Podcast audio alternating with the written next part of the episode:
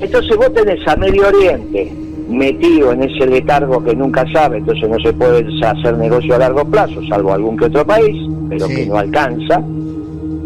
Y a Putin y la Federación Rusa como grandes abastecedores de energía, clase casi como clientes cautivos.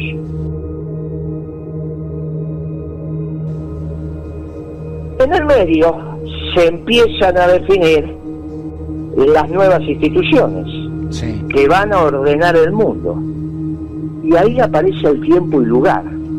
Porque el tiempo y lugar, lamentablemente para Ucrania, es Ucrania y lamentablemente para China es el mar de China. ¿Por qué también es el mar de China? Porque se armó un acuerdo de defensa mutuo tremendo entre Gran Bretaña, Australia y Estados Unidos que se llama AUKUS. Y que el primer reflejo de ese tratado es que Australia rescindió un contrato que tenía por 60 mil millones de dólares con los franceses para que estos le proveyeran 14 submarinos convencionales. Y lo cambia por menos submarinos pero nucleares que se lo van a dar los ingleses y los norteamericanos. ¿Por qué te cuento esta anécdota? Porque no es ninguna anécdota. Una cosa es un submarino convencional y otra cosa es un submarino nuclear. Pero segundo, se empieza a definir en Europa quién es el ganador y quién es el perdedor. Inglaterra el ganador y Francia el perdedor. Si Francia es el perdedor, también lo es Alemania, porque la Unión Europea es la conjunción entre Alemania y Francia. Claro. De hecho, Inglaterra se fue. Sí, sí.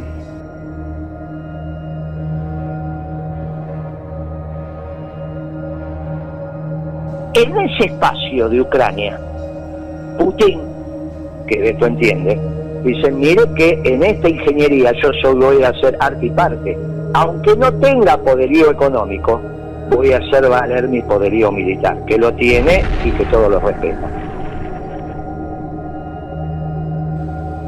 no tiene otra alternativa que mostrar los dientes. Al que le toca es Ucrania. Esto que digo es muy duro, pero no estamos hablando, estamos hablando de la construcción del mundo para los próximos 30 años.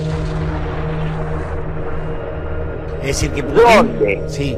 Donde Rusia dice acá estoy, la Federación Rusa dice acá estoy y estos son todos mis patios traseros, y Estados Unidos saca de su zona de confort a Europa continental, no a los ingleses, a Europa continental y a China.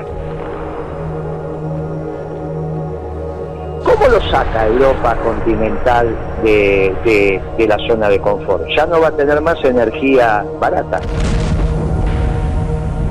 No la puede tomar de Oriente Medio y Rusia se la va a vender al máximo precio que puede y si la quiere bien y si no, tiene frío, comprar frazadas. ¿Está bien? Pero frazada eh, vas a dormir un poquito más calentito, pero la manufactura no la vas a tener, porque no vas a tener acero, aluminio, al menos mientras la tecnología sea la que es, porque el insumo más importante sigue siendo el energético. Y a China lo corre con dos aspectos. Uno es energía, porque es el mismo proveedor Putin, y otro alimentos